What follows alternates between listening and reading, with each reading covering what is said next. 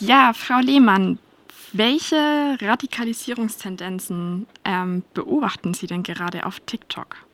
Nun, aktuell ist das große Thema äh, der Krieg in Israel und in Gaza. Das äh, bestimmt jetzt äh, aktuell die For You-Page, aber äh, wir sehen natürlich auch viele andere Phänomene da, äh, wie zum Beispiel eben rechtsextreme AkteurInnen, die auf TikTok agitieren und versuchen, junge Menschen für sich einzunehmen.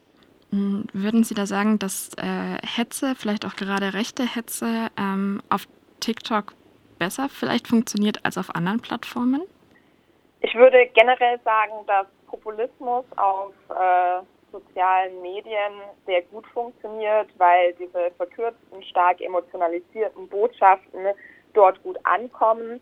Auf TikTok haben wir eben nochmal die Besonderheit, dass es eben auch äh, stark über Bild und Ton vermittelt wird. Das heißt, man kann hier nochmal ähm, alles ein bisschen hochdrehen, mhm. ähm, was auf anderen Plattformen auch schon stattfindet. Und dann gibt es eben noch die Besonderheit, dass auf TikTok eben dieser Algorithmus so eine große Rolle spielt. Das heißt, wenn ich einmal Inhalte, das kann auch was ganz harmloses sein, äh, mir anschaue und äh, mir die Videos zu Ende anschaue, dann wird mir davon auch immer mehr angezeigt. Also man kann in so ein Rabbit Hole fallen sozusagen und das gilt eben auch für radikalere Inhalte. Ähm, und da fehlen dann vielleicht auch die Gegennarrative. Ähm, zusätzlich sehen wir einfach, dass ähm, zum Beispiel Akteure wie die AfD ähm, einfach sehr präsent sind auf TikTok. Das liegt dann gar nicht so sehr an der Plattform, sondern wie sie genutzt wird. Aber es gibt schon einen Grund, warum die gerade auch bei radikalen oder in dem Fall rechtsextremen Akteuren sehr beliebt ist. Mhm. Und das sind die Reichweiten auch. Ähm, ja, Sie haben jetzt gerade schon den, den Algorithmus angesprochen ähm, und dass der es einem oft sehr leicht macht, in so eine Rabbit Hole reinzufallen. Ähm, würden Sie auch sagen, weil ich habe tatsächlich auch ein bisschen ähm, andersrum quasi über dieses Thema nachgedacht, weil mich ähm, die, die Hetze auf TikTok sehr überrascht hat, weil das so in, in meiner Bubble sozusagen gar nicht auftaucht.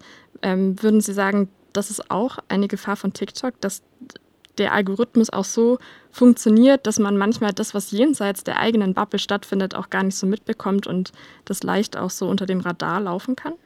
Genau, also ähm, man darf sich das nicht so vorstellen, dass man nur monothematisch ein Thema ausgespielt bekommt. Also äh, selbst wenn man äh, von einer an einem Hobby oder einem Thema total äh, eingenommen ist, dann wird man trotzdem auch noch andere Inhalte angezeigt bekommen und äh, nichtsdestotrotz ähm, orientiert sich der Algorithmus stark an den individuellen Interessen und äh, ja auch der Nutzung der Plattform. Das heißt, ähm, ja klar, was mir gefällt, was ich mir anschaue, was ich auch teile, ähm, wo ich interagiere, äh, das wird äh, dann eben ähm, dann auch vermehrt ausgespielt.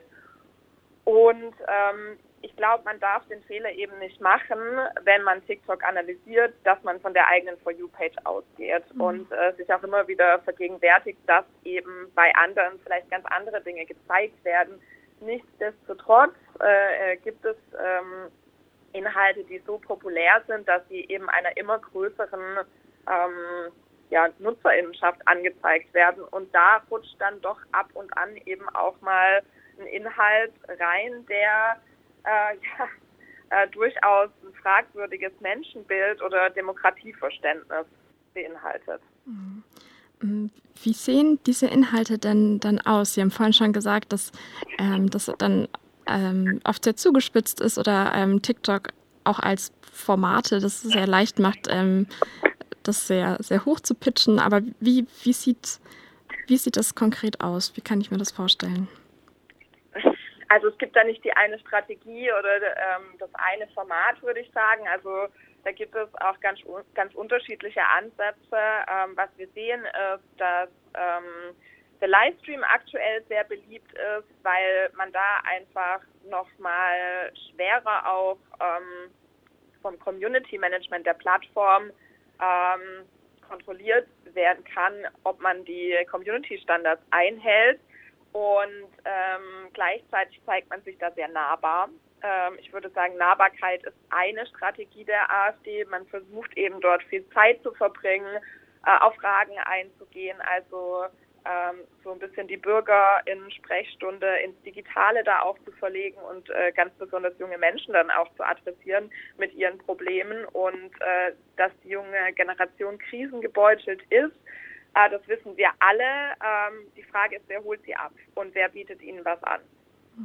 Das ist also ein Thema, die Nahbarkeit. Ein anderes Thema neben der Präsenz ist eben ähm, ja schon diese Mischung aus Populismus und äh, ja auch Popkultur. Also ähm, das muss gar nicht unbedingt dann äh, von Akteuren in der AfD oder äh, von rechtsextremen Akteuren erstmal selber ausgehen, sondern es gibt halt auch ja so eine Art Fangemeinde, die das dann weiter verbreitet. Ähm, und ähm, dann kann es sein, dass diese Inhalte teilweise sogar von anderen Plattformen recycelt sind, also Sharepics oder so verwendet werden und dann sieht es gar nicht so sehr nach TikTok aus, aber weil der Inhalt so ja, affektbehaftet ist und ähm, so polarisiert, äh, wird es dann eben auch ähm, sehr doll ausgespielt. Ähm, und dann lässt sich, glaube ich, noch sagen, dass es auch von NutzerInnen, die vielleicht satirisch auf die AfD reagieren oder sie sogar ähm, kritisieren, offen in ihren Videos, eben auch unfreiwillig äh, dazu, äh, ja, sie dazu führen, dass sie äh, der Partei oder Akteurin äh, eine Reichweite geben, weil sie zum Beispiel Videos von AfD-PolitikerInnen stitchen. Stitchen ist eine Funktion auf TikTok, wo man auf ein Video mit einem Video reagiert. Ähm, da bekommt man aber dann nicht nur selber Reichweite, sondern eben auch das Video, auf das man reagiert. Das heißt, durch solche Funktionen wird auch die Partei dann populärer oder bekommt mehr Sichtbarkeit und ähm, das, obwohl das vielleicht gar nicht die Absicht der äh, CreatorInnen ist, die das Video aufgreifen. Also ja, es gibt eine Mimifizierung, also Weise zum Beispiel ist sehr beliebt auf der Plattform. Sie, sie ist quasi ein Meme. Mhm. Ähm, und da sieht man aber auch, wie stark normalisiert die Partei und auch äh, sie als Akteurin eigentlich ist ähm, dass so ähm, ja, menschenfeindliche Inhalte dann schon fast hinten runterfallen, kann man sagen. Und ähm, daran zeigt sich eben auch, dass junge Menschen mittlerweile einfach ja die Präsenz der AfD als normal ansehen und ähm, die Positionen dann vielleicht auch gar nicht mehr so hinterfragt werden oder die, auch diese kalkulierten Tabubrüche, die wir äh, kennen äh, über, oder kennengelernt haben über die letzten zehn Jahre, ähm, so ein bisschen verhallen. Also mhm. ich will jetzt gar nicht sagen, wie gesagt, dass alle da Fans sind. Ähm, es gibt da auch genug Kritik, aber ähm, so ganz grundsätzlich kann man schon feststellen, ähm, sie sind da und ähm, das ist irgendwie selbstverständlich so. Mhm. Und deswegen sind sie auch Teil von Memes, Teil von, Teil von Videos. Es, äh, sie sind präsent. Mhm. Also das ist auch schon so eine äh, eigentlich Normalisierung von, von rechtem Populismus stattfindet, was es natürlich dann auch leichter macht, in, in noch rechtere oder wenn man da eine Abstufung machen möchte, irgendwie ähm, Rabbit Hole reinzukommen. Ähm, Genau. Wie, wie ist denn da aktuell die Rechtslage? Sie haben jetzt gerade schon ähm, das Community Management angesprochen. Wie sieht es denn aktuell bei TikTok aus? Kann da die Plattform belangt werden oder in Verantwortung gezogen werden für das, was irgendwie contentmäßig ähm, passiert? Oder ja, wie ist das? Ja, also TikTok fällt äh, wie alle anderen großen äh, sozialen Medien unter das Netzwerkdurchsetzungsgesetz. Das heißt, sie sind verpflichtet, innerhalb von 24 Stunden auf Meldungen zu Hassrede und Desinformation dergleichen zu reagieren. Aber nicht alles was ähm, andere Menschen herabsetzt oder antidemokratisch gesinnt ist, äh, ist jetzt auch gleich äh, strafrechtlich relevant. Und äh, dass die AfD zum Beispiel auf TikTok präsent ist per se, ist, müssen wir wohl oder übel auch aushalten. So. Ähm, da ist einfach die freie Meinungsäußerung äh, geht davor. Und ähm, da kann die Plattform dann auch erstmal gar nichts machen. Wenn es dann konkrete Vorfälle gibt, dann reagiert die Plattform auch. Das haben wir gesehen. Äh, der AfD-Account, also der Hauptaccount sozusagen, der wurde runtergenommen. Da hat äh, die Partei auch ähm, Einspruch dagegen äh, eingelegt. Das heißt jetzt aber nicht, dass es nicht genug andere AfD-Accounts dort gäbe. Also man findet von der Fraktion über äh, Accounts von einzelnen PolitikerInnen oder eben auch von der Jugendorganisation zahlreiche Accounts und die sind überproportional im Vergleich auch zu anderen Parteien vertreten. Sie haben jetzt von der Amadeo Antonio Stiftung das Projekt Prebank ins Leben gerufen. Ähm, und be Sie bezeichnen das auch als Digital Street Work. Was genau ist denn dieses Projekt und ja, wie, wie arbeiten Sie dort? Genau, also das Digital Street Work ist ein Ansatz äh, der aufsuchenden Jugendarbeit im digitalen Raum und aktuell ähm, sind wir in einem Modellprojekt, wo wir eine audiovisuelle Form davon testen, eben auf TikTok.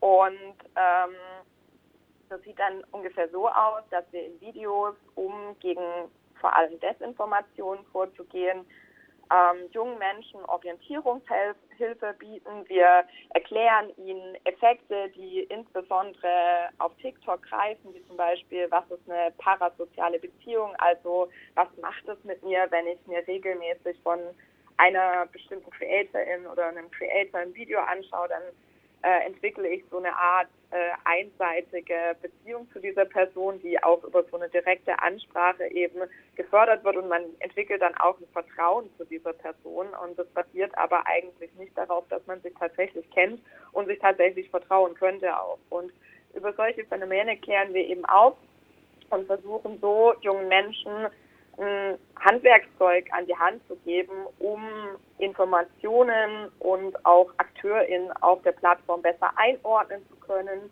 und äh, auch nicht äh, Falschinformationen weiter zu verbreiten im idealen Fall. Wir sprechen aber auch darüber, was man machen kann, wenn das passiert ist, äh, wie man damit umgehen kann, wie man ins Gespräch kommen kann mit anderen Personen, die vielleicht was geteilt haben, das falsch ist, um ja im Sinne des Pre-Bank, so wie unser Projekt eben auch heißt, äh, schon präventiv Desinformation entgegenzuwirken, weil es sich eben gezeigt hat, sind diese erstmal verbreitet, ist es ganz schwer, die wieder einzufangen. Und ähm, das hängt eben auch sehr viel damit zusammen, dass Menschen vor allen Dingen glauben und gar nicht so sehr nur auf die Fakten achten. Das heißt, da versuchen wir auch ein Angebot zu machen, das auf einer emotionalen Ebene basiert und nicht wie jetzt zum Beispiel so ein Faktencheck-Projekt äh, ein klassisches Debunking macht, also falsche Informationen entlarvt sozusagen, sondern wir versuchen dann tatsächlich auch auf Emotionen beim Nachrichtenkonsum auf TikTok einzugehen. Also gerade aktuell äh, gibt es viel Angst, äh, Ohnmachtsgefühle, Wut, ähm, und auch da versuchen wir anzudocken und Angebote zu machen. Ja, eigentlich auch wieder wie so eine Art äh, Ermächtigungsangebot für die NutzerInnen, was ähm, die Nutzung der Contents irgendwie angeht. Ähm, wie gut wird denn dieses Projekt angenommen?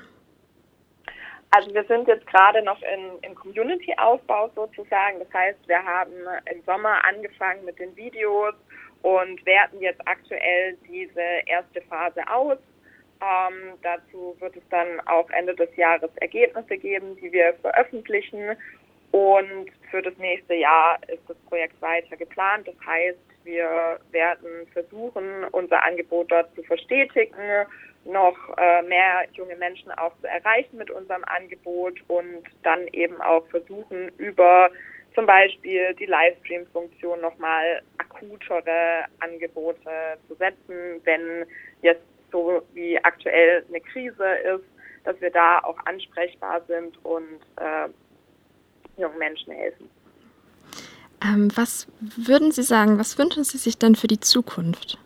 Ich wünsche mir, dass TikTok ernst genommen wird als Plattform, dass sich auch Erwachsene mit dieser Lebenswelt auseinandersetzen, und äh, weder auf eine komplette Verteufelung noch auf eine komplette Verharmlosung, die oftmals auch medial propagiert wird, so hereinfallen oder sich darauf einlassen, sondern auf junge Menschen da auch offen zugehen, mit einem offenen Ohr Angebote machen, weil sie mögen jetzt vielleicht nicht jede Funktion der Plattform kennen oder jede bekannte Creatorin gerade und das ist auch total in Ordnung. Aber es ist wichtig, sich auf ja, die Erlebnisse junger Menschen dort auch einzulassen und im Zweifel zusammen auch nochmal Videos anzuschauen, die ein komisches Bauchgefühl hervorrufen oder die junge Menschen einfach beschäftigen. Das wünsche ich mir sowohl im Bildungskontext, aber auch von Erziehungsberechtigten. Ähm, ich wünsche mir aber auch, dass es noch ein größeres pädagogisches Angebot auf der Plattform gibt in Zukunft. Denn was wir aktuell sehen, ist eben, dass junge Menschen von Videos mitgerissen werden und teilweise dadurch auch eine komplett verzerrte und verkürzte Wahrnehmung von zum Beispiel so einem komplexen Konflikt wie im Nahost bekommen und äh, da so ein Handlungsdruck entsteht, der dann sich auch auf der Straße äußert. Ähm, das Gleiche wird aber auch von rechtsextremen AkteurInnen genutzt. Auch die wollen mobilisieren, die wollen vernetzen und ihre Ideologie dort verbreiten. Und dem muss man auch politische Bildung und ja auch einfach wirklich Anwesenheit entgegensetzen mit demokratischen Angeboten, mit pädagogischen Angeboten, die nicht nur kurze, äh, verkürzte Antworten liefern und äh, Sündenböcke, sondern tatsächlich sich mit jungen Menschen auseinandersetzen und darüber sprechen, wie man Probleme angehen kann, wie es ihnen in der aktuellen Situation mit all diesen Krisen und Konflikten auch geht und sie da abholt, wo sie eben sind, nämlich auf TikTok.